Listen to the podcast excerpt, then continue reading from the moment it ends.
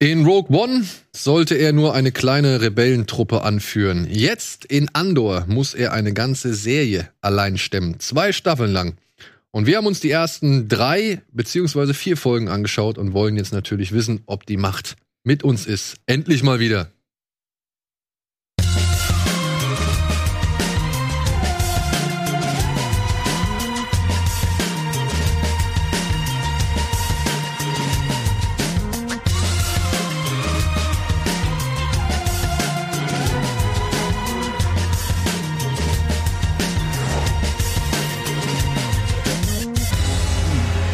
Ich sehr gern. Hallo und herzlich willkommen zu einer ja, neuen Folge Bada Binge, allerdings in einem etwas anderen Setting. Ich habe mir Andy und Sean Bu nach unserer letzten Kino Plus Aufzeichnung geschnappt, um ja, natürlich über Andor zu reden. Wenn wir Sean schon hier haben, dann wollen wir natürlich auch über Star Wars reden, als erklärter oder riesengroßer Star Wars Fan. Und ja, wir mussten natürlich auch erstmal die drei Folgen gucken. Du hast hier schon am Montag geguckt, ne, im Kino. Genau, im Kino. Ähm, wir hatten sie am Wochenende geguckt per Screener. Die ersten drei Folgen. Ich hatte tatsächlich noch äh, vier Folgen zur Verfügung, deswegen habe ich die vierte Folge auch schon gucken können. Auf die werde ich dann ein bisschen später eingehen. Ich glaube, Mhm. wenn wir auch dann in so im Spoiler-Part sind oder so. Aber ja, wir wollen natürlich jetzt über Andor reden. Wir hatten ja schon hier und da mal anklingen lassen, dass wir schon etwas interessierter sind, weil es dann doch von den Vorzeichen her etwas besser aussah als einiges, also einig, Anders. anders. sagen. Sag- Okay, es sah anders aus. Ich würde auch sagen, besser. Also von den Trailern her schon. Allein vom Look. Ja. Also ich muss auch sagen, der erste Trailer, den ich gesehen hatte, dieser erste lange Trailer auf der Star Wars Celebration, Mhm. das war, der fing, der ging damit los, ähm, mit dem, was wir in der zweiten Episode sehen, mit diesem Hammer-Typ, der auf Ah ja. den Block einschlägt, von dem ich dachte, es ist John Favreau, aber es ist gar nicht John Favreau. Nee. ähm, da dachte ich auch so, hui, das ist aber eine ganz andere Atmosphäre, das sind ganz andere Bilder, das sind ganz andere Stimmungen, die man hier so sieht. Und da war ich schon irgendwie jetzt ein bisschen, ja, interessierter, noch mehr interessierter, weil ich hatte mich da halt auch lang mit hier Luke äh, von, von Nerd Factory unter, Mhm. unterhalten.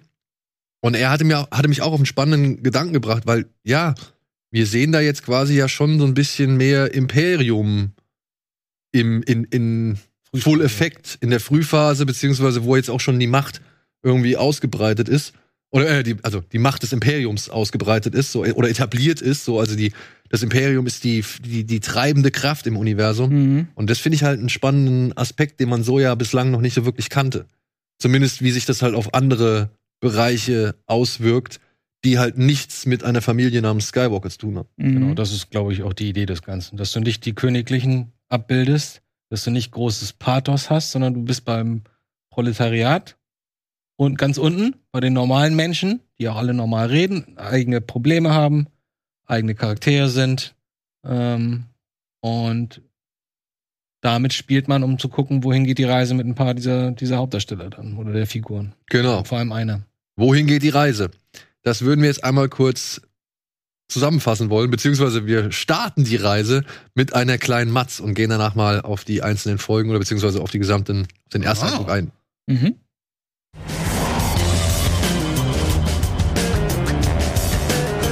Mit Andor startet am 21. September ein neues serielles Star Wars Spin-off rund um den gleichnamigen Rebellenspion auf Disney Plus. Fünf Jahre vor den Ereignissen von Rogue One sucht Cassian Andor, gespielt von Diego Luna, nach seiner Schwester. Als er dabei mit der Security des Planeten Morlana One aneinander gerät, wird aus der Suche schnell eine Flucht, die ihn in die Arme der Rebellen treibt. In Rückblenden erfahren wir, dass die Saat des Widerstands bereits in Cassians Kindheit auf dem imperialen Bergbauplaneten Kenari gesät wurde. Doch auf seiner Reise durch die Galaxis sehen wir diese Saat nicht nur in ihm aufkeimen. Welche Rolle spielt Mon Mothma in der Serie und werden sich die Wege der Rebellenführerin und des Titelhelden kreuzen? Das seht ihr in den insgesamt zwölf Folgen der ersten Staffel. Eine zweite Staffel mit weiteren zwölf Folgen ist bereits bestätigt. Wir haben die Serie anbingen dürfen und verraten euch, wie sie uns gefallen hat. Ja, und einmal vorweg, ähm, das finde ich, kann man jetzt schon anhand der ersten drei Folgen, glaube ich, ein bisschen jetzt als Stilmittel ausmachen, weil Marco Risch hat mir auch dann noch mal erzählt, die zweite Staffel, auch zwölf Folgen lang, soll auch immer ein Dreier Schritten aufgeteilt Habe werden. ich auch gelesen. Also die, die erste Staffel von zwölf Folgen umfasst das erste Jahr dieser fünf Jahre bevor. Es ist ja eigentlich Battle Before Yavin. Am Mhm. Anfang der ersten Folge steht Five BBY, ne? BBY Mhm. und BBY steht halt für Battle Before Yavin. Mhm. Äh, Battle Before Battle of Yavin. So ist es Mhm. richtig. Erstmalig auch übrigens. Erstmalig, ne? Also es Mhm. war nicht so eine. Zeiten haben sie, glaube ich, noch nie eingeblendet. Genau. Das ist aus dem, aus, eigentlich aus dem alten Kanon. Mhm. Genau. Und also in der ersten Staffel ist das erste Jahr. Dieser insgesamt fünf Jahre und in der zweiten Staffel werden dann drei Folgen das zweite Jahr sein, drei Folgen das dritte Jahr, drei Folgen das vierte und drei das fünfte. Und die letzte Folge soll wohl ganz knapp vor eben den Ereignissen, den eigentlichen Ereignissen in Rogue One spielen, denn damit ist wahrscheinlich nicht die Rückblende von Jin Erso gemeint, als sie noch ein kleines Kind war, Mhm. sondern eben, ja, der Moment wahrscheinlich, wo sie befreit wird von eben der Truppe um Kestin Andor, Ja. um halt eben die todesstehenden zu finden. sie begegnet ihm äh, nur an der Rebellenbasis, oder? Haben, oder begegnen die sich vor? Bei der Befreiung auf Bei der Obani, ja. okay, okay. Da wurde Aber, raus. aber das ist auch deswegen interessant, finde ich, diese drei Folgen. Das hat, deswegen haben sie auch drei Folgen zuerst rausgebracht. Und ich finde, Sie man, eine, ne? Also eine wäre normal, manchmal machen sie zwei, um ein bisschen mehr Stimmung zu machen. Hier machen drei total Sinn. Das verstehst du aber erst, wenn du die drei gesehen hast. Denn es ist wie ein eigener Film. Es, Es ist, ist- es sind immer genommen, es ist, drei Teile sind immer ein Film. Ja. Und dann machen sie halt ein paar hintereinander. Das finde ich ganz spannend. Ähm, ich finde auch das, den Look, ich finde, das ist endlich mal visuell etwas, was Star Wars gerecht wird. Zumindest was die Welt angeht. Du hast nicht das Gefühl, du guckst immer auf, äh, auf eine Straßenecke, die nur 20 Meter lang ist und da ist eine Kurve, sondern du hast das Gefühl, oder du hast, du guckst nicht äh, auf eine andere Straßenecke und dann siehst du genau platziert fünf Leute, die da rumlaufen. Das soll dann irgendwie die Bevölkerung darstellen, also, sondern du hast wirklich das Gefühl, okay, diese Stadt lebt. Äh, es ist alles viel detaillierter gestaltet, die, die, das Bühnenbild und, und die Kostüme und so weiter. Die haben sich sehr viel mehr Mühe gemacht, aber das finde ich sehr angenehm. Äh, aber deswegen, um zurückzukommen, macht, hätte es keinen Sinn gemacht, wenn sie nur eine Folge gezeigt hätten, weil die ersten zwei brauchen schon eine ganze Weile, um anzulaufen. Und wenn du nicht damit rechnest, das war so ein bisschen mein Problem, wenn du, wenn du mit was anderem rechnest, nach dem Motto, oh, endlich mal ein bisschen geiler, Star Wars endlich mal wieder ein bisschen geiler, nicht so langweilig wie bei Obi-Wan, nicht so fehlerhaft wie bei, wie bei Obi-Wan. Obi-Wan und, und Boba Fett irgendwie auch. Ich würde jetzt auch bewusst Man Mando da ausklammern würden, weil Mando funktioniert für mich wunderbar. Ähm, es macht Sinn, dass es drei waren. Es macht Sinn, dass es drei waren. deswegen Aber ist jetzt mal die Frage. Wärst du total enttäuscht. Aber jetzt mal die Frage. Äh, ich habe auch nach der dritten Folge erst gerafft, okay, okay, jetzt wissen wir es, wo wir sind. Ne? Also wir lernen halt ja, ähm, wir lernen anhand dieser drei Folgen, wie Andor quasi von Ferrix wegkommt, wie er sich einem Mann namens Luthen Rail anschließt und Teil zum, zum ja, Teil der Rebellion so gesehen wird, die noch in sehr kleinen Schuhen steckt. Kleine Splittergruppen. Ja, die halt noch nicht mehr ist als vielleicht eine Idee. Ja. Ja. Und ähm, das schildert das. Aber jetzt, jetzt stellt euch mal vor, dieser Film, die erste Folge geht so around, was geht die, 35 Minuten, die zweite Folge geht sogar noch weniger, die geht 30 Minuten und die letzte Folge, die dritte Folge geht so 40 Minuten, glaube ich, Mhm. ungefähr, ja. Also das heißt, du hast hier halt eigentlich wirklich einen Film von 140 Minuten oder Mhm. 145 Minuten so. Knapp unter zwei Stunden. Und der hat so gesehen eine sehr lange Exposition, weil wir lernen halt. Eine Stunde hast du ungefähr. Ja, ein, eine Stunde Exposition. Du lernst ein bisschen was kennen. Du lernst den heutigen oder den jetzigen äh, Andor kennen. Du lernst ihn in der Vergangenheit Mhm. kennen.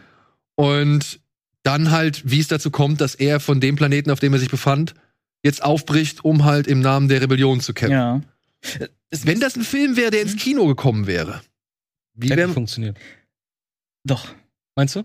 Dune ist das genau das gleiche Ding. Es ist ein Film, zweieinhalb Stunden lang, der fast nur Exposition ist. Ah. Ganz am Ende, die letzten 20, 30 Minuten geht die Story eigentlich erst los bei Dune und dann ist der Film zu Ende. Und der wurde auch sehr groß gefeiert ja. von uns allen. Und Dune hat dann aber wahrscheinlich den Vorteil, dass es dann noch ein bisschen besser, noch ein bisschen größer, noch ein bisschen imposanter ist von den, äh, sag ich mal, Bildern und Welten, oder naja, Welten ist Quatsch, aber halt zumindest von den Bildern, die man bekommt, Mhm. so, ne? Obwohl ich halt auch wirklich sagen muss, gerade am Anfang, wenn er da auf diesem Morlana One-Planeten ist, Mhm. und womit die Geschichte ja eigentlich losgeht, Mit dem Puff oder was? mit dem Puff, ja, Mhm. das sah ja schon eigentlich cool aus. Mega. Echt, das fand Mega, Ich, fand ich fand's echt Hammer. gemacht, muss ich Mhm. auch sagen. Also wie gesagt, Kameraausstattung und so ist echt. Und ich fand dann auch, ich fand dann auch cool, dass dann so gesehen die erste Szene aus Rogue One, in der er auftaucht, wo er ja auch einen Informanten eher erschießt, als dass er ihn in die Hände des Imperiums äh, gelangen lässt, Ja.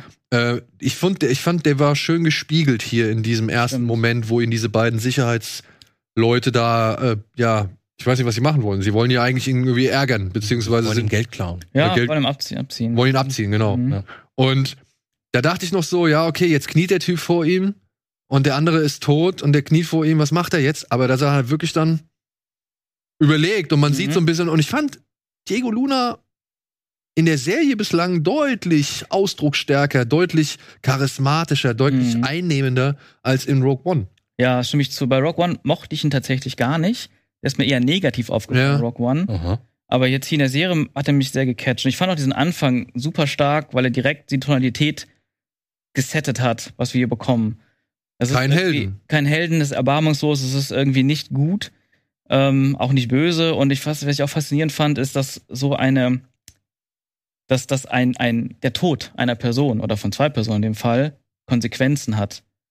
Weil wir zuletzt wurden die Star Wars Serien vor allem, aber auch teilweise die Filme immer mehr zu meiner Meinung nach sehr oberflächlicher Unterhaltung, sehr seicht, fast fast Zeichentrick-Serienniveau, vor allem bei Obi-Wan. Mhm. Und alles, was da rumläuft, ist eigentlich Kanonenfutter. Wird hier und da umgebamst und so. Ähm, selbst Sturmtruppen werden einfach mit bloßen Fäusten getötet. Anyway. und, bei, bei, und hier gibt es, gibt es den Tod von zwei Menschen und das setzt eine, eine Geschichte in Gang. Ein, ein riesiges Bollwerk, was da losgetreten wird mit einem Rattenschwanz dran. Und das fand ich so faszinierend, wo ich, wo ich wirklich dachte, ja, ja, irgendwie ein Tod bedeutet hier was. Auch später. Oh, spoilerfrei, natürlich sterben hier und da mal ein paar Leute. Und auch das sind äh, ähm, äh, Tode, die dann eine krasse Wirkung auf andere Charaktere haben, die ich richtig mitfühlen konnte. Selbst wenn es unsympathische Figuren sind, die dann sterben. Ähm, und das, allein das hat mich schon sehr begeistert. Und das ist, was ist jetzt gerade mal der Anfang? Ja. Und ich war halt überrascht, also ich glaube, wir waren alle drei überrascht, als wir das gesehen haben, wie lang die Szenen teilweise ausgespielt werden. Oder beziehungsweise, ich will nicht sagen zu lang, aber sie waren halt auffallend lang. Mhm. Und auch vom Schnitt her und von der Erzählung her, das wirkte alles so viel ruhiger und konzentrierter als so viel, was wir bislang irgendwie Mhm. gesehen haben, ja. Und war nicht immer nur, weiß ich nicht, darum bemüht, gewisse Gefühle, gewisse Erinnerungen oder gewisse Ja. sonst irgendwas äh, zu triggern oder zu, zu äh, erzeugen, sondern es erzählt halt einfach sein Ding. Und das aber wirklich in einer Langsamkeit. Ich kann verstehen, warum einige Leute sagen, oh, ich fand's echt arschlangweilig. Ich habe kein Problem mit, mit Langsamkeit, ehrlich gesagt. Ich hätt- hätte eher ein Problem damit, wenn nicht da etwas passiert, was mich mitnimmt oder was mich, was mich berührt. Und das war gerade bei den ersten beiden Folgen war fast gar nicht der Fall. Für mich war das nur so, da passieren ein paar Sachen. So, das sieht schön aus, aber es passieren ein paar Sachen und alles andere triggert mich nicht. Aber ich bin trotzdem neugierig, wie es wie es weitergeht, weil ich könnte mir zum Beispiel vorstellen, dass der ähm, dieser, eigenwillige und und karriereorientierte äh, Polizeichef oder angehender Polizeichef, der so ein bisschen überambitioniert ist, Ja. der geschniegelte, Cyril Khan. Cyril Khan, ich kann mir vorstellen, dass der vielleicht, vielleicht sehen wir den in vier Folgen dann irgendwann als im, im, im, Imperiol, äh, im imperiale im imperialen Outfit, weil er aufgestiegen ist und dann gehört er plötzlich zu, zu Leuten, zu einem Kreis von Admirälen oder so, oder Generälen, die man, die man irgendwie kennt, wo ich sage, ach so, das ist sein Weg, weil das ist ja genau das Gleiche. Wir sind nicht nur bei den Rebellen am Boden, beim Fußvolk, bei den normalen Menschen, sondern wir sind auch beim Imperium hin und wieder dabei. Noch nicht mal jetzt, also am Anfang, ne? Das Mhm. sind ja noch andere. Das ist ja so ein, so ein Sicherheitskonzern, der hat ja noch gar nichts. Ja, ja, es ist so, es ist so Teil, es ist so ein, sie haben das nicht richtig definiert, ne? Imper ein, ein, ein, ein Konglomerat von einem Unternehmen, was irgendwie dem Imperium nahesteht oder eine Ausgliederung davon. Irgendwas. Die hatten keinen Bock auf Sturmtruppen zum hunderttausendsten Mal am Anfang. Also haben sie gesagt, wir erfinden was eigenes so. Ist ja auch in Ordnung. Ja, vor allem finde ich das gerade auch wieder so stark, weil endlich sind es keine Gesichtslosen, die da rumlaufen. Diese ganze, diese ganze Security-Truppe, die hat mich wirklich gefesselt. Vor allem der, dieser Haupt, aktuelle Hauptantagonist. Mhm. Einsatz, weil ich ihn auch voll nachvollziehen konnte. Da sind zwei Leute gestorben. Seine Coworker. Mhm. Und es wird einfach ihm gesagt, vergiss es. Mhm. Passiert halt, war ein Unfall, schreib einen Bericht. Und der sagt, nee, das kann ich nicht auf mir sitzen lassen. Wir müssen für Gerechtigkeit sorgen. Und er macht, und der marschiert, marschiert dann los. Und ist natürlich sehr überambitioniert und macht extrem viele Fehler. Aber ähm, den konnte ich richtig nachvollziehen und der hat mir richtig Spaß gemacht, weil er ja auch schön fies war teilweise. Und ähm, ich fand das irgendwie so geil. Das hat so eine ganz andere, ähm, ja, ein ganz anderes Flavor reingebracht, weil irgendwie diese ganzen Leute, diese ganze Truppe, mit dem er unterwegs ist, die hatten auch, die hatten Charakter, die hatten Ja, Persönlichkeit. da passiert ja unter den untereinander auch ganz viel. Darauf wollte Mhm. ich hinaus. Das ist nicht nur, das ist nicht nur dieser Karen oder wie er heißt, sondern dann hast du plötzlich etwas, was wir noch nie gesehen haben. Dann redet der mit seinen Untergebenen, die da an irgendwelchen Monitoren sitzen und sagt, mach mal. Und dann fangen die an zu argumentieren. Wir können das machen, das, äh, das, aber das wird lange dauern. Müssen wir das jetzt machen und so? Denkst du, ich habe noch nie imperiale Leute überhaupt so viel reden hören, außer über T38 äh, Skyhopper. Ja, aber das ist, das ist meiner Ansicht nach der Unterschied. Und Ja, das ist, und das war so das Ding, weswegen ich halt auch äh, bei Twitter gesagt habe, das fühlt sich noch alles ein bisschen fremd an, weil Mhm. das hätte am Anfang allein schon. Ich meine, wir hören zwei Blaster oder zwei oder drei Blasterschüsse. Die hören sich schon nicht an wie, wie typische Star Wars Blaster. So. Mhm. Und, und du, du kriegst wenig mit von irgendwie den, diesen typischen, also noch, noch typischen Merkmalen als, als bislang. So, also das ist fast gar keine die Raumschiffe hören sich CI Star Wars CI-Momente hast du fast gar nicht. Du hast weder diese Raumschiffe, du hast keine Jedis, keine du hast Sounds, keine Sturm, Sturm äh, keine klassischen Imperialen da drin, äh, du hast keine Magie, du hast äh, keine Musik. du hast nur, das ist, im Grunde genommen ist es ein bisschen Film Noir als Sci-Fi. Genau, also ich würd- ich würde eher sagen, ähm, so Thriller, 70er Jahre Thriller hatte ich so diesen, diesen Ja, ja, Vibe. genau, genau. Und auch teilweise so ein bisschen so ein Blade Runner Feeling, Hatte ich auch. ein bisschen Dune Feeling. Also es fühlt sich schon teilweise wirklich so, als hätten die es in den 70ern gedreht. Ich denke mal, das war deren Ansatz, deren Vision. Und ähm, ja, ich fand, ich habe es irgendwie gefeiert, einfach am Ende zu realisieren, als ich auch mal so, so Kollegen dann geschrieben habe, die ersten drei Folgen, bla bla, drei Folgen lang keine Stormtrooper, keine TIE Fighter, keine X-Wings, keine Sternenzerstörer, Kein keine, keine Laserschwerter, Lichtschwerter und ähm, das fand ich geil. Ja, aber noch nicht mal die Blaster hören sich gleich an. Ja, du hast auch nicht die, die Musik, die irgendwie sich an, gleich anhört, Musik, die komplett neu ist. Und was ich auch mitbekommen habe, der, der, wie heißt der, der Komponist, ähm, Clint, nee, heißt der Clint, ähm, Nicholas Brittle hat jeden, jede, für jede Folge den Score verändert, also angepasst. Oh. Also dieses, die, diese Titelsequenz, die hört sich mit jeder Folge an, immer einen Tick anders an. ich Ja, denke mal, am ich, Ende, ich. am Ende wird man halt äh, einen Komplettscore haben, der aber wahrscheinlich bislang noch nicht existent ist. So. Der Haken Ja. ist nur, wenn der irgendwann zu Rogue One hinführen soll. Dann fehlt die Musik da. Nein, dann wird es für mich sehr enttäuschend, weil ich die Rogue One Musik so schlecht finde. Ja, das war so eine, Ist von Michael Giacchino, ne? ja, also das war ja so, das war so ein Ersatzprojekt, ne, so von wegen, fuck, wir sind unzufrieden mit äh, Desplat, war der ursprüngliche Komponist. Okay, wir haben noch drei Wochen Zeit, hol mal Michael rein, Josh, Josh, wie auch immer er ausgesprochen wird, und ähm, muss das schnell, schnell fixen. Also dementsprechend ist die halt auch eher schwach gewesen, leider. Ja, schade. Sehr schade. Aber vielleicht wird äh, Kästchen Endor oder Andor äh, vielleicht ja noch ein bisschen besser. Also, Als Charakter, wenn man das jetzt an. nein, nein, nein, die Musik. Vielleicht kriegt so. sie noch mal. Wobei, ich muss sagen, ich fand die Musik großartig. Also ich war jetzt die drei Folgen lang, war ich die ganze Zeit am Feiern, wenn ich dieses, dieses, dieses Score gehört habe. Teilweise war der ganz anders, teilweise war der auch sehr orchestral, teilweise, auch hat er so. Percussion und so und Genau. Elektronik. Aber ich Genau. fand das irgendwie, das hat mich, das hat mich richtig gekriegt, Gepumpt. so richtig so, wow, diese, diese Intensität und Spannung und, und, und das Feeling. Also ich muss sagen, ich war wirklich von Anfang an drin. Mhm. Ähm, diese erste Szene auf äh, Molana One, diese bisschen Cyberpunk-Welt, die hat mich auch direkt gehuckt und ich fand es direkt so spannend, so geil, dass da einfach ähm, in dieser, in dieser, ja, in diesem Eingangsbereich so ein Gespräch stattfindet, dass allein das sich schon so viel Zeit nimmt No credits. und, und so und so einfach gesagt hat, so das ist komplett der Gegenentwurf zu allen anderen Serien, die wir bis jetzt gesehen haben von Disney. Und alles, was danach passiert ist, hat mich wirklich durchgehend auch interessiert. Also ich war wirklich so drin in dieser Welt. Und ich glaube, weil dieses Worldbuilding, ich finde, das Worldbuilding ist 1A, also wirklich besser als alles, was die Filme und Serien bisher von Disney gemacht haben. Einerseits, weil das eben auch an echten Locations gefilmt ist und nicht in dieser sehr beengenden Volume, wo im Hintergrund ja alles digital dann auch ist, sondern wirklich riesige, detaillierte Sets, Und das spürst du. das spürt man. Also, hast, ich hab's eben schon gesagt, von wegen in, in, in Boa Fett, in Obi-Wan, du hast immer das Gefühl, die gehen dieselbe Straße hoch und runter. Das ist katastrophal, ich find's furchtbar. Heidepark. Ganz egal, wie groß diese Stadt in, einer, in einem digitalen Establishing-Shot mal gezeigt wird, am Ende ist es trotzdem diese eine kleine Ministraße. Aber hier hast du eine Straße, die äh, eine, eine Stadt, die sich wirklich anfühlt wie eine Stadt.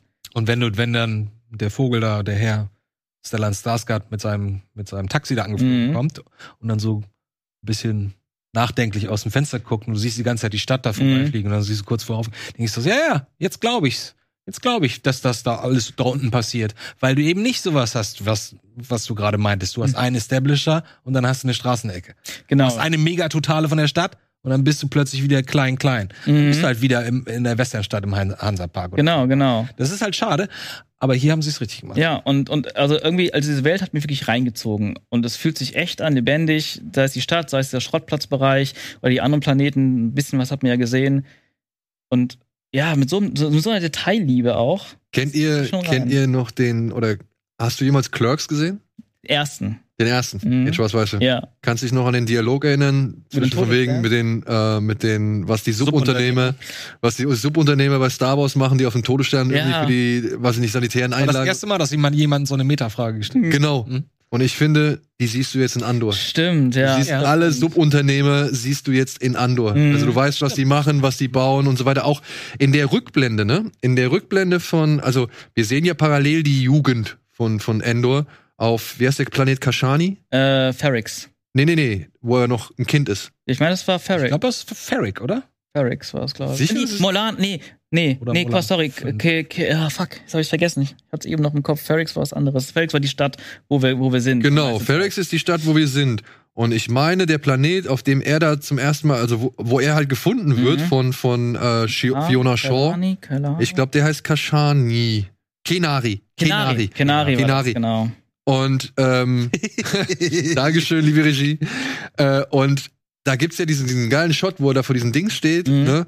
Und ich finde, das ist tatsächlich schon so, wo ich mir denke, das muss ja dann eigentlich während der Klonkriege gewesen sein. Mhm. Und das ist Ach dann so. schon wieder ähm, so ein. Ich weiß nicht, ob das Fanservice ist, sondern. So? Naja, weil das halt schon so ein bisschen den Zeitpunkt der Republik da irgendwie symbolisiert oder zeigt, als die halt versucht haben, alle möglichen Rohstoffe irgendwo zu gewinnen für den, Krieg. Mhm. So. Ja, aber das würde ich doch nicht als Fanservice bezeichnen. Ja, oder beziehungsweise dann lass es als, oder dann sage ich, für mich ist das halt sehr feine Lore-Einarbeitung. Ja, Lore, Ja, aber Lore Worldbuilding. Genau, so Genau. finde ich es nämlich auch Macht toll. Spaß. Das war auch cool, weil, also, ich war ein bisschen verwirrt, weil die hatten alle ein Separatistenzeichen. Also Nee, das war nicht ganz separatistisch, das war ein bisschen Ja. verändert. ein bisschen verändert, aber es waren Ja. Menschen, die sind ja eher weniger bei den Separatisten zu sehen gewesen. Aber die sagen dann ja, da ist ein republikanischer, eine republikanische Fregatte im, im, im Orbit und nähert sich. Das heißt, das war auf jeden Fall, ähm, weil es war interessant, weil gerade in der, in der, ähm, in der Matz wurde Mhm. gesagt, äh, au- ähm, vom Imperium da abgebaut auf dem Planeten. Aber Wurde das, gesagt? Mein, Ja. Meinst du, das war vom Imperium? Nee, nee, Nee, aber es das wurde gerade der Matz gesagt. gesagt. Aber für mich war das halt Klonkriegzeit. Ja, gut, vielleicht. Vielleicht. Also, am Ende. Aber ich glaube, sie haben das auch ganz klar so. Ich glaube, das Wort Imperium ist in dem Zusammenhang gefallen, wenn ich mich recht Ja, erinnere. Ich, weil die sagen ich habe es gestern nochmal auf Deutsch geguckt. Republikanischer Kreuzer oder Fregatte, sagen die. Ja? Mhm. Ja, stimmt. Republican. Ja, das könnte auch sein. Aber ich finde das schön. Ich finde, das ist eine coole Idee, Mhm. Dass man so nebenbei so Sachen größer macht oder quasi die Welt Genau. nochmal. Imperialer Bergbauplanet wurde gesagt. Im, im, äh, also in, in der Matz aber. Oder in, in der Serie. Sowohl als auch. Ja? Ich glaube, wenn es in der Serie gesagt worden ist, dann ist es bei uns so in der Matz gelandet. Wie alt soll er denn, wie Mhm. alt soll denn der Herr jetzt äh, in der Gegenwart sein? Sagen wir mal so. 21. Okay, das ist lächerlich. Aber trotzdem, dann sagen Oder wir 21. Warte, warte, warte, warte, warte. Ich, Sagen wir lass uns zehn Jahre sagen, weil ich meine, ich habe mich gestern gefragt, wie alt er wohl war als Junge. Erst so, dachte ich so acht und dachte ich, nee, nee, der ist schon 13 Okay, das könnte dann aber vielleicht. schon vielleicht eine Anfangsphase des Imperiums gewesen sein. Das ja? ist schon, also ich glaube nicht, dass, dass wir jetzt von drei, vier, fünf Jahren sprechen, sondern eher von sieben, acht, neun, zehn Jahren. also in Rogue One soll er 26 sein. Wenn es jetzt fünf Jahre vorher spielt, dann ist, es, dann ist er 21. Dann war das ungefähr acht Jahre dann davor. 10, 11 Jahre Und- davor. Also Und 10 Jahre Kästchen, also Andor spielt 14 Jahre nach Revenge of the Sith, wenn ich Okay. das richtig in Erinnerung Okay, dann habe. sind es dann wirklich ein paar Jahre schon seit Beginn des Imperiums. Okay, dann ist es wirklich, dann ist es ein imperialer Bergbauplanet. Schade. Ja, dann dachte ich, schade. okay, das wäre vielleicht Ja, hab ich schon, auch gedacht. würde es Aber ich zurückführen. bin gespannt, ob sie das noch größer machen. Ich glaube nicht. Ich glaube, seine Vorgeschichte ist jetzt abgeschlossen. Oder, also, Naja, Abhängig von, unabhängig von seiner Schwester natürlich, das ist nochmal ein anderes Thema. Aber ich glaube nicht, dass wir nochmal zurück auf den Planeten. Also vielleicht fliegt er irgendwann nochmal mit 17 nochmal kurz dahin mit seiner neuen Mutter und seinem neuen Papa und guckt mal, was mit der Schwester ist und dann ist halt niemand mehr da.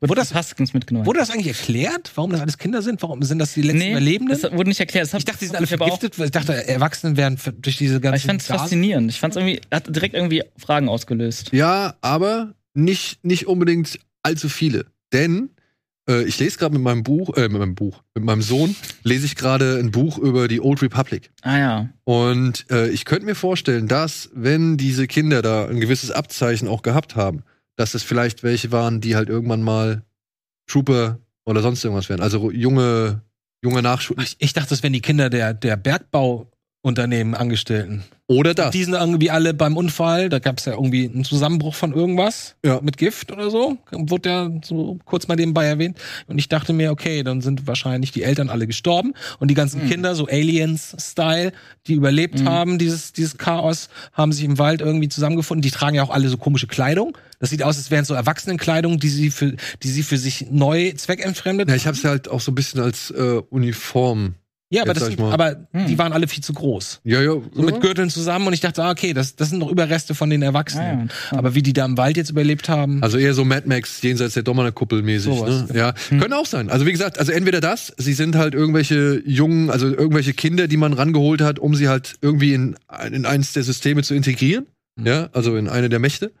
Oder halt, was du sagst, vielleicht einfach die Bergbausiedlung da wurde ausradiert und die konnten sich halt in Sicherheit bringen, beziehungsweise wurden halt von ihren Eltern vorsichtshalber schon oder vorsicht, ja, ja, vorsichtshalber schon mal in Sicherheit gebracht und ja, haben dann festgestellt, keiner unserer Eltern ist mehr da, beziehungsweise sie wurden alle um, getötet oder so. wahrscheinlich, ja. Also irgendwie in der Richtung. Aber ich weiß nicht, ob das noch eine Rolle spielt. Ich sag mal, wenn es noch eine Rolle spielt, wird es bestimmt noch mal erklärt irgendwann. Also die Mhm. Schwester ist natürlich jetzt aktuell, momentan ist nur die Schwester eigentlich der rote Faden. Er, eigentlich ist momentan nur, er will fliehen und sucht seine Schwester. Und jetzt, gerade am Ende der dritten, haben wir erst das Gefühl bekommen, er kommt in Kontakt mit, mit, mit der aufstrebenden Rebellenallianz. ja, ich glaube nicht. Also ja, hältst du ihn für, weiß ich nicht, besonders motiviert auf Ferrix? Also er wirkt ja eher wie so ein Typ, der von Tag zu Tag lebt, irgendwie Mhm. bei allen möglichen Leuten Schulden hat, Kleinkrimineller. Kleinkrimineller, hier und da mit irgendwelchen Deals, Typ. sich mal irgendwie versucht, ein bisschen was äh, nebenbei zu verdienen und so. Ich meine, die Situation, dass er diese Mechanikerin Bix anspricht, um ihr diese ähm, Einheit, diese imperiale Einheit oder dieses imperiale Gerät zu verkaufen, die entsteht ja auch wirklich nur dadurch, dass er jetzt halt gejagt wird, beziehungsweise gesucht wird für den Mord an diesen beiden Sicherheitsbeamten. Wurde das erklärt? Ist das so seine Notlösung, dass er das jetzt verkaufen will? Oder war das so geplant von ihm? Das habe ich auch nicht so ganz verstanden. Naja, er möchte doch von dem Planeten weg. Ja, ja, aber hat er, des, hat er sich deswegen diesen Tra äh, Transponder oder was das ist, diesen imperialen Transponder, hat er den deswegen geklaut, um ihn zu verkaufen, oder hat er ihn schon vorher und hat nutzt das jetzt quasi als Gelegenheit? Nee, ich glaube, er hat ihn schon vorher gekauft, denn, äh, geklaut. glaube ich. Das Denn auch. das war halt meiner Ansicht nach ersichtlich anhand des Dialogs mit ähm, Stellan Skarsgård, Mhm. wo halt, und das fand ich einen schönen Dialog übrigens, wo er Ja. halt sagt, du glaubst gar nicht, wie arrogant das, das äh, Imperium ist. So, ja, du kannst da reinmarschieren und denen ist es vollkommen egal. Und das finde ich, spiegelt dann tatsächlich A, seine Mission letztendlich in Rogue One wieder, beziehungsweise das gesamte Ding, Mhm. äh, was ja den ersten Krieg der Sterne ausgemacht hat Mhm. die, die Infiltrieren. infiltrieren und eben das Verteidigungssystem ist für einen Großangriff ausgelegt, nicht für kleine Jäger. Und jetzt stell mal vor, du bist Mhm. seit, seit fünf, sechs Jahren auf dem Todesstern, machst da deinen Dienst, ne? Latscht da, marschierst da immer schön die Gänge entlang, schießt mal ein bisschen mit ein paar Kanonen in die Ecke und das war's dann?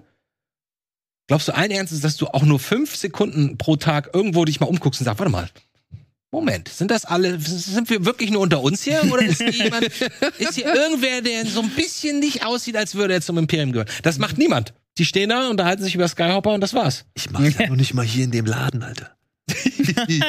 ja, hier laufen ja mittlerweile Kollegen rum, die habe ich halt noch nicht gesehen. Oder die habe ich Ich nicht. brauchst du nicht angucken. Ich Ja.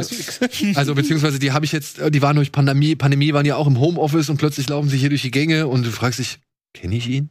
Kenne ich sie? Ihr seid, habt mittlerweile eine Größe er- erreicht, wo man nicht mehr sich zwangsläufig Mhm. vorstellen muss. kann sich auch wo das einfach normal ist, dass es Leute gibt. reinsneaken Und hier. ich wette, hier können Ja, auch Leute reinlatschen und irgendwelche Sachen mitnehmen und es wird keiner mehr. Das, das ist uns zweimal passiert bei, bei NRB damals. Zweimal, dass an einem vollen Tag, an einem Montagmittag, da kommst du bei NRB, bist du für reingekommen, ein bisschen im großen Empfangsbereich, da sitzen zehn Leute. Nicht nur Empfangsdame, sondern auch noch Producer und alles ist offen. Und da kannst du hier in das Büro reinkommen, das, da ist jemand zweimal in diese Firma gelatscht, bis in den dritten Stock und hat einen Rechner genommen und ist mit dem Rechner wieder abgehauen. What? Und einmal hat er, hat er, hat, also wir vermuten, es ist der gleiche. Ich bin dem einmal begegnet, der stand plötzlich oben bei mir in der Suite und hat gefragt, und ich so, was machst du? Wer bist du? Was machst du? Ach so, ja, ich bin wegen, ich wollte fragen wegen Praktikum. Ja, dann nicht, dann gehe ich wieder. Ich so, what? Wer bist du? Warum stehst du hier in meiner Suite? Krass. Ja, also es ist ja creepy, es- Alter. die, und wir sind dann zu der Erkenntnis gekommen, als wir darüber dann diskutiert haben, die so, ja, der kam hier rein, hat sich einfach so benommen, als würde er dazugehören, als wäre er irgendein Kunde. Hat niemand angeguckt, der ist einfach reingegangen, du, du, du, du, du, ist Treppen hoch und hat niemand hat ihn beachtet. Mhm. Und das hat Cassian Andor wahrscheinlich auch geschafft. Ja. Ja. Und ich muss sagen, ähm, ich fand das Finale der dritten Folge, also wie sich dann zugespitzt hat, so alle Parteien setzen sich in Bewegung. Ne? Du hast zum einen irgendwie Andor, der versucht, ähm, ja, dieses Treffen zu initiieren und halt dann zu dem Treffen zu gelangen. Du hast den äh, Luthen, der halt, sag ich mal, auch zu dem Treffen versucht zu gelangen. Du hast Karn und seine Truppe. Ich, ich mag seinen etwas dickeren, breiteren. Ja, ich weiß aber nicht, ob es sich beim einschleimt oder ob das alles. Ja, aber, aber den, seinen Den Adjutanten, finde aber ich super. den fand ich Ja, auch ja, super. großartig. Vor allem, dass der halt einmal, ich, der sagt ja wirklich Shit. ja, so. ja. Habt ihr schon mal Scheiße im. St- Nee. Da- Ja, da erste haben Mal. sie, was haben sie beim Mando dazu immer gesagt? Statt Scheiße oder Fuck, Frick, nee, Freck. Nee, das war bei Battlestar Galactica. Nee, nee, nee. Bei Star Wars hatten sie auch irgendwann sowas eingeführt. Mit einem der Serien, so, ein- so, ein- so ein Aus Fluchausdruck. Hm. Naja, ist auch egal. Puto! Oder wie heißt der, oder was der sagte? Pudu. Äh, was sagt er? Pudu. Pudu. Das ist wohlbar. Ich Sagt er nicht Pujo? Ende? glaube P-O-O-D. Nach dem Unfall meine ich. Pudu. Genau. Ja, Pudu. aber es klingt schon. Banta Pudu, so. Banta Pudo. Ach ja, natürlich, ja. Ja. Gut, dann hatten wir schon einen Begriff für Scheiße, aber dass jemand wirklich mal Scheiße Mhm. sagt oder halt Shit, das hatte ich bis dahin auch noch nicht irgendwie. Ja, das hat mich auch richtig nicht überrascht, so, wow. Ja, ja das Und- genauso wie Fuck oder, oder genau, Sex, Sexszenen hattest du auch vorher noch nie bei Star Wars in dem Sinne. Hat man jetzt hier auch nicht wirklich, aber, Aber mehr deutlich, als deutlich das ist- mehr es ist- ist nie ein Thema. Es ist nie ein Thema in den- ja. In es den sind halt irgendwie halt eben alles Menschen oder, oder normale oder beziehungsweise niedere Menschen oder was weiß ich, einfache Menschen Mhm. äh, und keine edlen Ritter und, und was weiß ich, ja, im Zölibat lebende äh, Jedi. Sektenmitglieder ja. und, und mit Schwertern in der Hand. Ähm, wobei ich, ich wollte eigentlich was ganz anderes sagen. Was wollte ich denn sagen? Wir sitzen. Ende, Finale, alles. Ach ja, genau, ja, genau. Also wie das halt dann zusammengeführt wird, ne? Dann ist Cyril Khan mit seiner Truppe und wie sie sich aufsplitten und so. Mhm. Ich fand, das wird schön verdichtet und, und, Mhm. und äh, aufeinander gesteuert. Und die Ballerei, wenn dann diese ganzen Motorblöcke oder Ja. was es waren. War auch ähm, stark. Also, also- auch also- kreativ. Ja, also ich bin immer Fan davon. Einerseits bin ich immer Fan davon, wenn du merkst, ah, jemand hat was gefunden, eine physikalische Mechanik, mit der man einen super Action-Moment ausarbeiten kann. Ne? Also, blödes Beispiel, The Island Mit den, mit der Verfolgungsjagd, Mit den und, Eisenbahndingen. dann, und dann sagt irgendwer, oh, lass uns doch hier diese riesigen Achsen da einfach runterfallen und dann da haben wir schon mal eine Minute derbste Action. So, und, und so habe ich mir, habe ich das Gefühl gehabt, ist es hier auch. Die betreten den Raum, ich sag so, alles klar. Hier kommt gleich ein Höhepunkt. Ne, die Dinger hängen da alle und du hast schon die ganzen Ketten. Was sie dann draus machen, ist ganz cool, dass dann jemand von der Kette, von einem Gegenstand, der von der Decke runterfällt, dann ergriffen wird, dann wird einer von den von den äh, Wächtern dann weggezogen und solche Sachen. Alles klar. Ich fand so innerhalb dieses dieser konzeptionellen Ausrichtung dieser Serie ein bisschen auffällig, dass jemand gesagt hat, warte mal, da, wir haben jetzt drei Folgen, gefühlt drei Stunden, nichts gehabt, jetzt muss mal irgendwas passieren. Ja, wie wär's Ich denn glaube ich da? glaub nicht, dass das so aufgebaut ist. Ich glaube, wenn man so ans, ans Drehbuch rangeht, dann wird es eher sein, dass man also nicht, oh, wir brauchen mal eine Action, sondern, sondern nein, wir schreiben das dahin, weil wir zu dieser Action-Szene hinkommen wollen. Das ist ja, Ja, ja, das Finale von diesen drei Akt, diesen drei Akt, also drei Folgen, wie so drei Akte gewesen und alles läuft jetzt zusammen auf dieses, auf, das, auf die Eskalation zu und dann hat man sich dafür den einen sehr kreativen Ort ausgesucht. Und ich Mhm. fand auch natürlich, dann denkt man sofort, ah, wenn da so viel rumhängt, die bauen das nicht umsonst auf. Aber ich habe Genau. auch ein bisschen gedacht, so viel Detailliebe wie überall drin steckt, könnte es auch wirklich nur eine Dialogkulisse sein. Ich habe gehofft, dass es so weit kommt und dass ich anders, äh, dass ich quasi überrascht werde positiv, aber es ist dann am Ende nicht so gekommen. Ich war, äh, wie gesagt, ich habe nichts dagegen. Ich fand das cool. Mhm. Ähm, aber ich fand, für meinen Begriff war das ein bisschen, als hätte jemand da reingeredet und gesagt, warte mal, mach Hm. das mal größer hier. Das, das ist nur so ein bisschen, weil in normalen Umständen wären die reingelaufen, hätten sie piep, piep, piep geschossen und dann wären sie kurz irgendwo durch irgendeine Falltür entkommen oder was. ja, aber, Aber das ist der Standard, so, ne? Ja, ich Du weiß, Schießt da rein aus den Star Wars ja immer einfach nur rumballern, so, oder irgendwie entkommen die gut. und immer. hier wurde mal wenigstens Deckung gesucht, taktiert. Mhm. und Ja, so das weiter. ist alles auch, gut. auch Sowas das Ganze, verwundet. das Ding oder nicht. Verwundet wurde man auch so, also und dann mit dieser Gefahr, dass da diese Brocken da durch Mhm. die Gegend fliegen. Ich fand das cool. Es war Ja. echt eine der besten Ballereien seit Star, in Star Wars, die ich sehr lange gesehen habe. So. Würde ich auch sagen. Und, Und dann auch, ich meine, ey, ja, Tony Gilroy hat jetzt die ersten drei Folgen, glaube ich, geschrieben. mhm. Äh, sein Bruder Dan ist mit dabei, der Bo Williman von, von Sein Bruder ist der Editor. Ja, und aber der schreibt auch mit. Also und Dan Gilroy schreibt auch Ich habe mit. immer mehr das Gefühl, das ist wirklich eine komplette Tony Gilroy-Show. Ne? Ja, und der Bo Williman von House of Cards, der Drehbuchautor, der schreibt da auch mit. Mhm. So, ja, die Leute, die, die Regisseurinnen oder Regisseure, die daran beteiligt sind, sind, glaube ich, insgesamt vier oder drei. Und das sind auch Leute, die haben A, sowohl in Serien schon gearbeitet, wie halt auch hier da ihre Filme schon gemacht, aber die bringen irgendwie alle mal irgendwas Neues Mhm. oder haben ein bisschen, also ein bisschen frischen Ansatz. Und ich sag das auch in Betracht auf Episode 4, weil die wurde nämlich dann von der Dame inszeniert, die mit dabei ist, äh, bei den Regisseuren. Und, bei, und ähm, ja, also das fühlt sich anders an. Und gut, meiner Ansicht nach, dass es eben nicht immer wie alles andere zuvor ist und Mhm. alle fünf Minuten spätestens daran erinnern muss, dass man sich jetzt bei Star Wars befindet. Ja, Ja. also null, null Fan. Also ich finde das, ich unterstütze das alles, was ihr sagt. Mhm. Ich verstehe das auch vollkommen. Mhm. Und ich finde das sogar toll, dass wir hier sitzen und es eine Serie gibt, eine Star Wars Serie von Disney gibt, die sich so weit entfernt hat von dem von dem klassischen Kanon oder nicht vom Kanon, aber von dem Stil und was man immer gedacht hat, was man bräuchte, wenn man ein Spin-off oder eine Serie oder sonst was zu dem Thema macht. Die machen all das nicht. Sie gehen komplett in eine andere Richtung. Und das beinhaltet natürlich auch den Fluss und den, den, den ruhigen Stil und so weiter. Ich finde das alles toll, dass ich habe das Gefühl, ich bin der Einzige, der so nicht so ganz happy ist mit der Serie. Weil, egal, wenn man das Netz aufmacht, flippen alle aus. Ich meine, klar, das ist auch so ein bisschen gehype, aber egal. Ähm, ich finde das toll, dass es das gibt und dass das funktioniert und dass es den Menschen gefällt. Das finde ich ganz, ganz, ganz toll. Ich finde es trotzdem ein bisschen langweilig. Es tut mir leid, es tut mir leid. Ich, ich, ich, Und ich, ich bin aber, ich bin nicht ganz. bin nicht mitgefesselt. Ich bin nicht gefesselt. Ich bin nicht, oh, wie geht's wohl jetzt mit dem oder der weiter und was ist wohl da das Geheimnis und was ist, was ist das oder wie, wer ist die? Das ist halt bei mir gar nicht der Fall. Und ich frage mich, ob das noch kommt, ob das deswegen der Fall ist, weil das halt quasi momentan alles nur erster Akt war. Also wird bis, bis zur dritten Folge würde ich sogar sagen, das ist eigentlich ein dritter, äh, äh, erster Akt. Mhm. Ich würde, ja, von vier. Set- Setup. Ähm, und deswegen bin ich neugierig zu sehen, wie es weitergeht. Aber ähm, ja, ich bin Ich- halt nicht so, ich bin, bin, ich würde mich gerne freuen. Ach, ich rede schon wieder so, weil seit Jahren reden wir über die ganze Star Wars-Serie. Das ist immer so. Ich würde mich gerne auf die nächste Folge freuen. Aber wenn ich das jetzt direkt vergleiche, welche Serie ist gerade auch versucht, was eigenes Neues zu machen, macht irgendwie eigentlich das doch nicht und ist sehr ruhig. Ich finde Game of Thrones ist schon äh, House, House of the Dragon kann man so ein bisschen mal sich mal anschauen, um zu gucken, was machen die? Machen die das Gleiche? Eigentlich machen sie das Gleiche.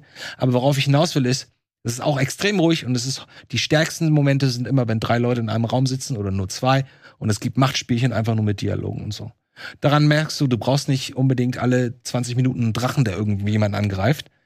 Aber äh, es funktioniert trotzdem. Das hätte ich mir, diese, diese, diese Härte, Deng Ferrick, vielen Dank. Deng Ferrick. Das war der Fluch aus, aus Hm. Mandal Mandalorian. Ähm, deswegen finde ich das äh, ein gutes Beispiel dafür, um zu sehen, man kann es auch anders machen. Man kann auch spannend und super interessant und mysteriös sein in der Ruhe und in der Ruhe die Kraft suchend. Ähm, das fehlt mir trotzdem so ein bisschen hier. Ich finde die Charaktere alle nicht so.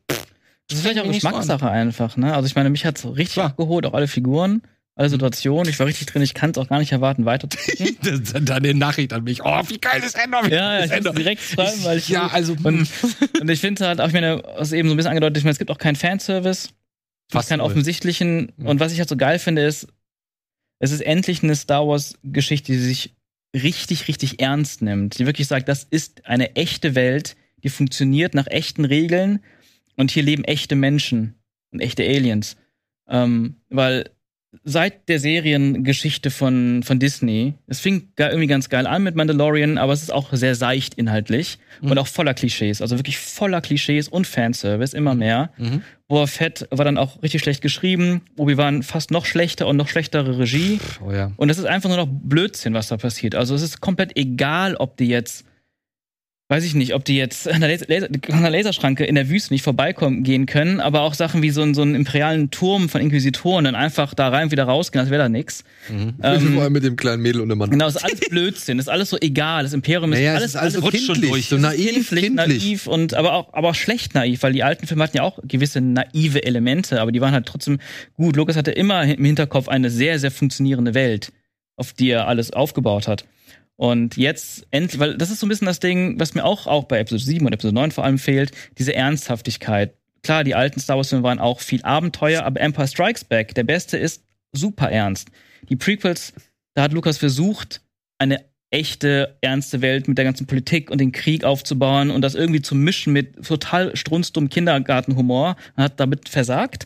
Aber ähm, wenn man sich die Bücher durchliest, gerade viele alte Bücher, wenn man viele Games spielt, wie Jedi Knight, Dark Forces, Rebel Assault, Rebellion, X-Wing vs. TIE Fighter, die nehmen sich alle 100% ernst.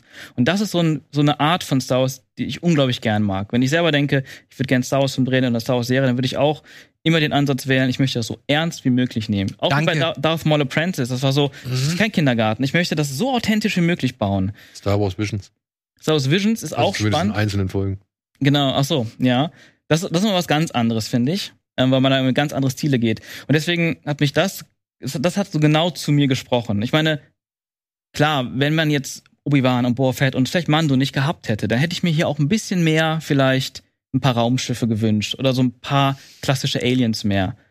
Aber nach dieser ganzen Flut an Fanservice bin ich gerade sehr dankbar hierfür, zumindest wie es anfängt. Ich weiß ja nicht, wie es weitergeht. Vielleicht, da kommt ja, vom Trailer siehst du ja, es kommen ja noch Sturmtruppen, es kommen ja noch Sternzerstörer. Aber, aber du kannst mir nicht erzählen, dass aus dieser Serie in drei Wochen etwas wird, wo, wo wir ständig was zu lachen haben. Nee, nee, das, Nee, nee, ja das nicht ich. das will ich auch wirst gar nicht. niemals- ja, ich, ich bin, Ja. ich bin 100%, 100% bei dir. Das ist auch einer der Gründe, weswegen ich immer sage, ich mag Indie 1 viel lieber als Indie 3. Und alle sagen, was, ah, Indie 3 ist der Lust, der macht am meisten Spaß. Ich sage, ja, aber guckt euch mal den Indie 1 nochmal an. Da gibt's keine Gags.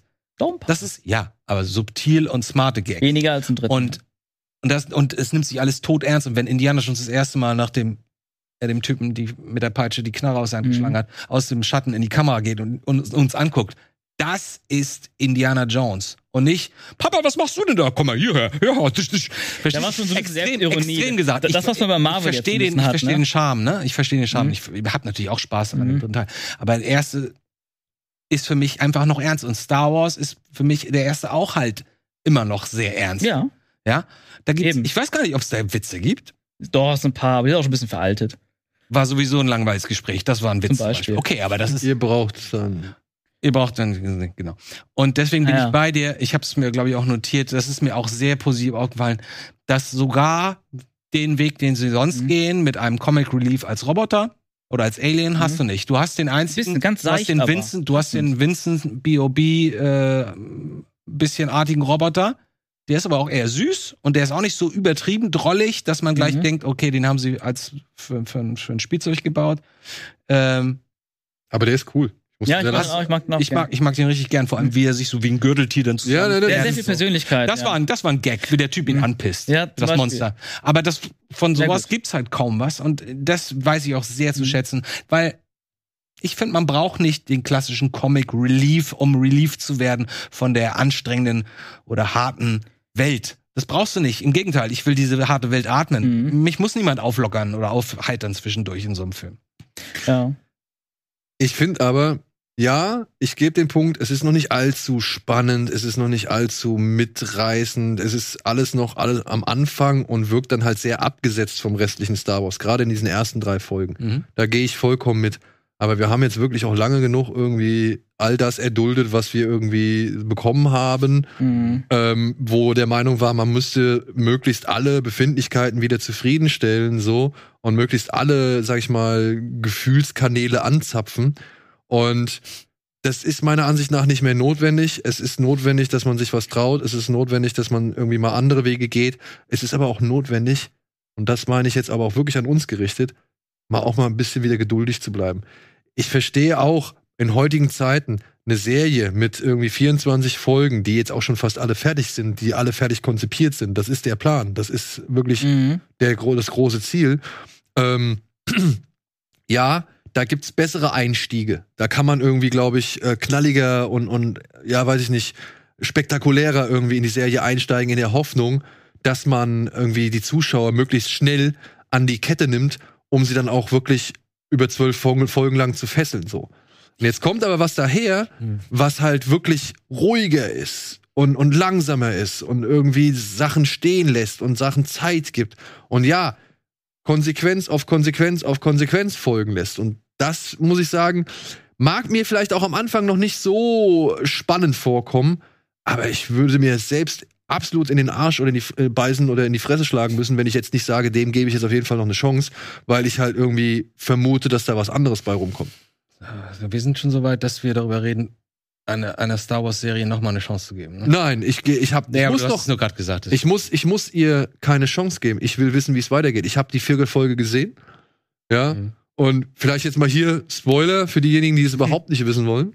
Vierte Folge? Ja. Ja gut, scheiß drauf, erzähl. Nee, ich will einfach nur sagen, in der vierten Folge, wir, wir bekommen mit an der Ende der dritten, dass Endor mit Luthen ins All fliegt. Wir wissen jetzt, oder wir bekommen in der vierten Folge mit, wohin, wo Endor landet. Ja, also was er da, äh, auf welchem Planeten er kommt. Und er wird halt in eine Gruppe von äh, Menschen gesteckt, die eine Aufgabe bekommen. Ja? Zack, das ist das.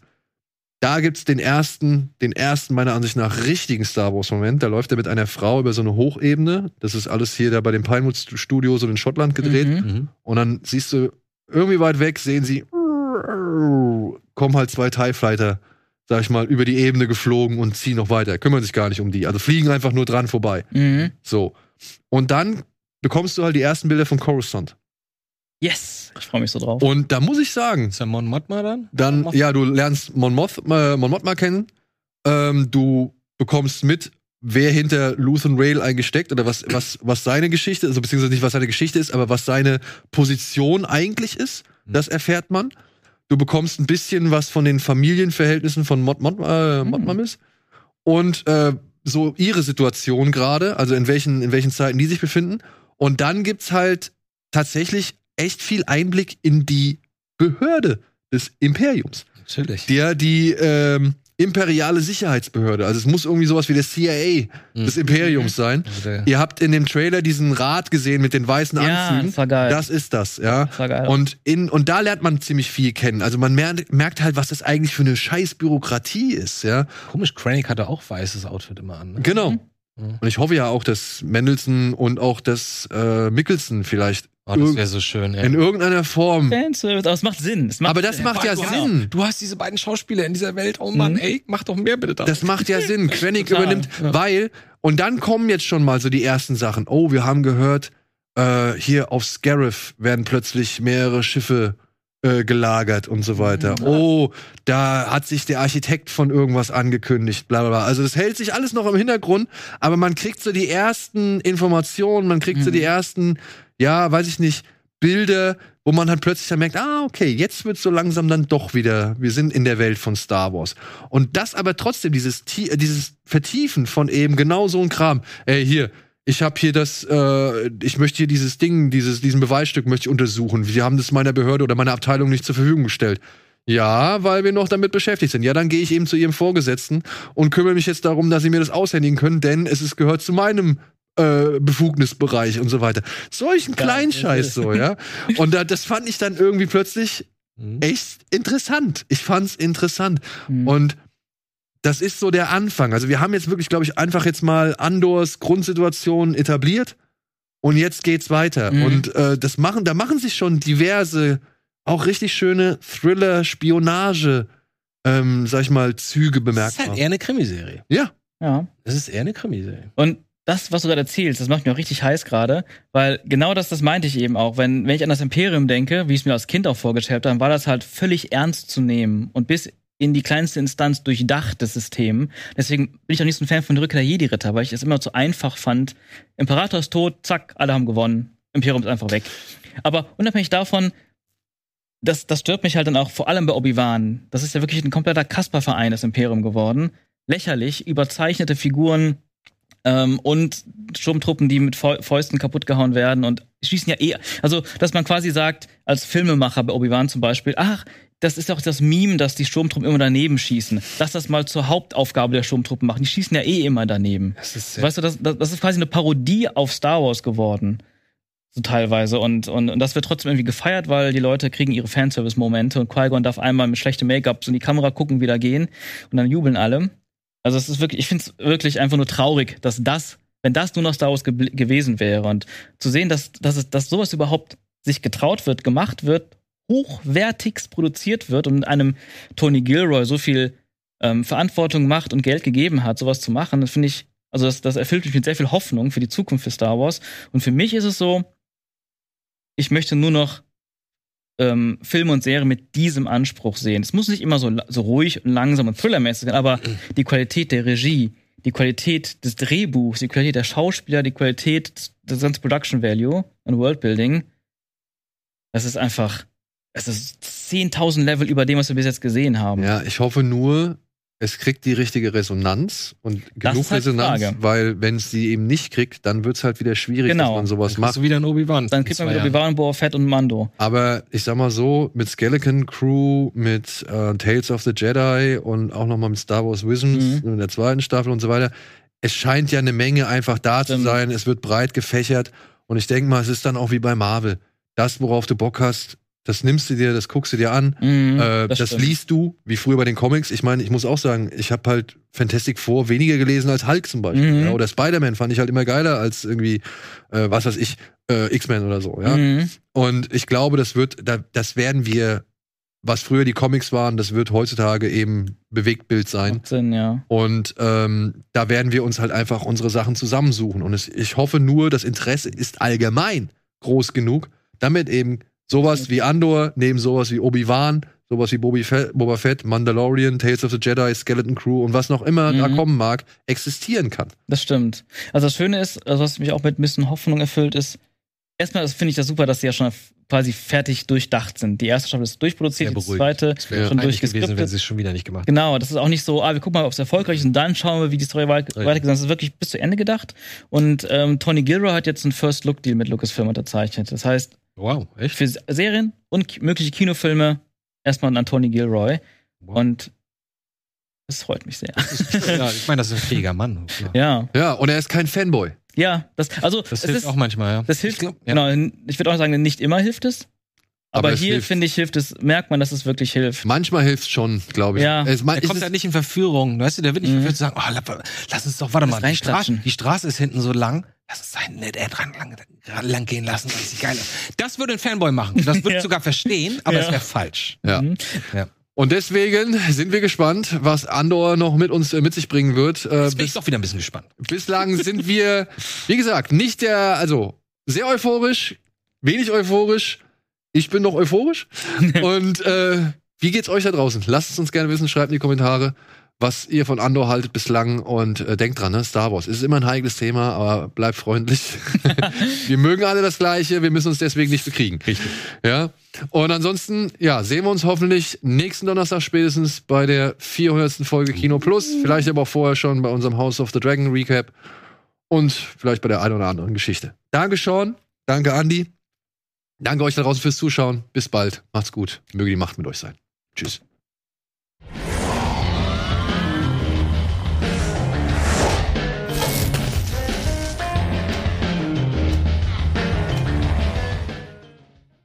Diese Sendung kannst du als Video schauen und als Podcast hören. Mehr dazu unter rbtv.to slash badabinch.